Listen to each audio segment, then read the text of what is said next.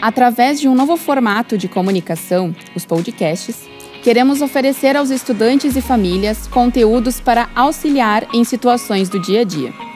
Baseado nos principais questionamentos que recebemos sobre este cenário atípico causado pela pandemia de Covid-19, buscamos trazer reflexões a partir do projeto Em Família da Rede Marista, desdobrando os assuntos em diferentes plataformas. O primeiro tema abordado foi a aprendizagem em tempos de pandemia, onde buscamos a opinião de especialistas sobre os principais desafios na educação de crianças e jovens. Como primeira abordagem, desenvolvida em formato podcast, apresentamos como manter o foco e aproveitar melhor o tempo estudando em casa. Confira as dicas preparadas pela coordenadora pedagógica Carla Borba Machado, de anos finais do ensino fundamental e ensino médio do Colégio Marista Santa Maria.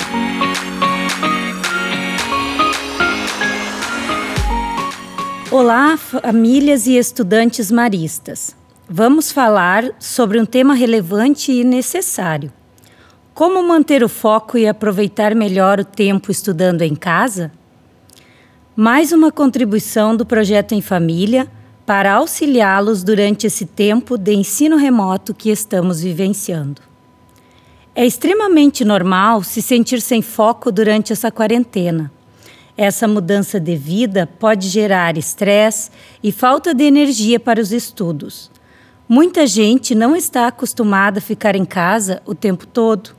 Por outro lado, o tempo extra pode te ajudar a desenvolver uma rotina, revisar conteúdos mais difíceis e testar quais técnicas mais funcionam para você. Assim, separamos cinco dicas para manter a motivação para te ajudar a manter a rotina de estudos através desse período de isolamento social. Então vamos lá.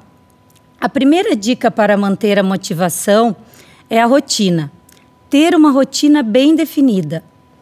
Sem separar horas para acordar, comer, estudar ou descansar, corre-se o risco de ficar adiando o compromisso, dormir muito ou dormir pouco, pular refeições.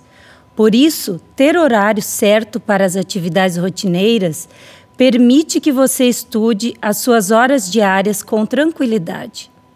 Além disso, a rotina diminui a ansiedade.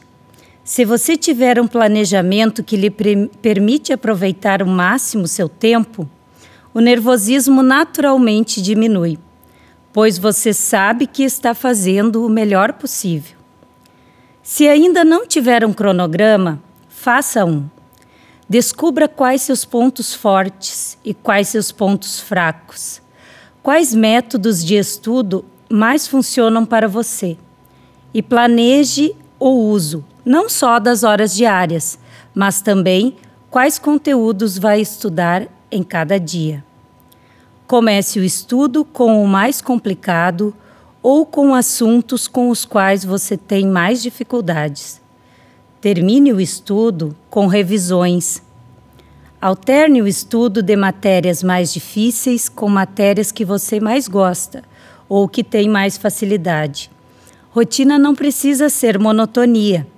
A mudança de estratégia ajuda a manter o foco e evita a fadiga mental.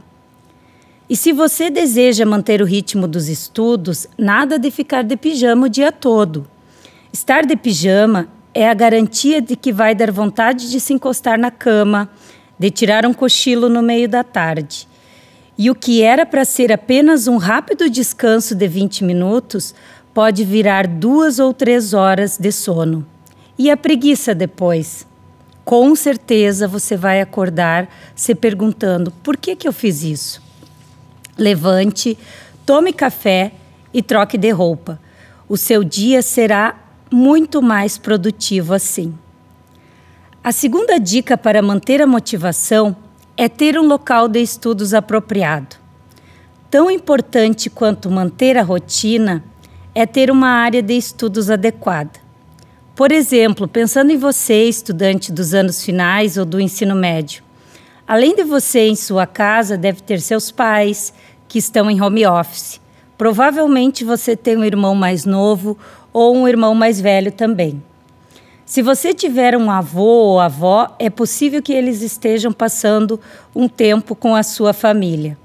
Logo, são quatro ou cinco pessoas reunidas em sua casa e essa realidade gera uma grande quantidade de distrações, barulhos e conversas, todos elementos que prejudicam a concentração na hora de estudar. Por isso, prepare um canto da casa para ser o seu cantinho de estudos. Separe uma mesa, uma cadeira confortável e leve todos os seus materiais de estudos para trabalhar nesse espaço. Elimine as necessidades de sair desse local de estudo. Suponha que você está no meio de uma equação de matemática ou lendo um texto complexo para a sua aula de história. Bate uma sede repentina e você levanta para ir até a cozinha. Chegando lá, sua avó pergunta: O que você gostaria de comer no jantar? No caminho para a sala, sua mãe está trabalhando no computador e pede para você pegar um livro na estante da sala para ela. Na sequência, sua irmã mais nova quer te mostrar uma animação do TikTok muito engraçada. Nisso se passaram 30 minutos e você perdeu completamente o raciocínio da sua tarefa.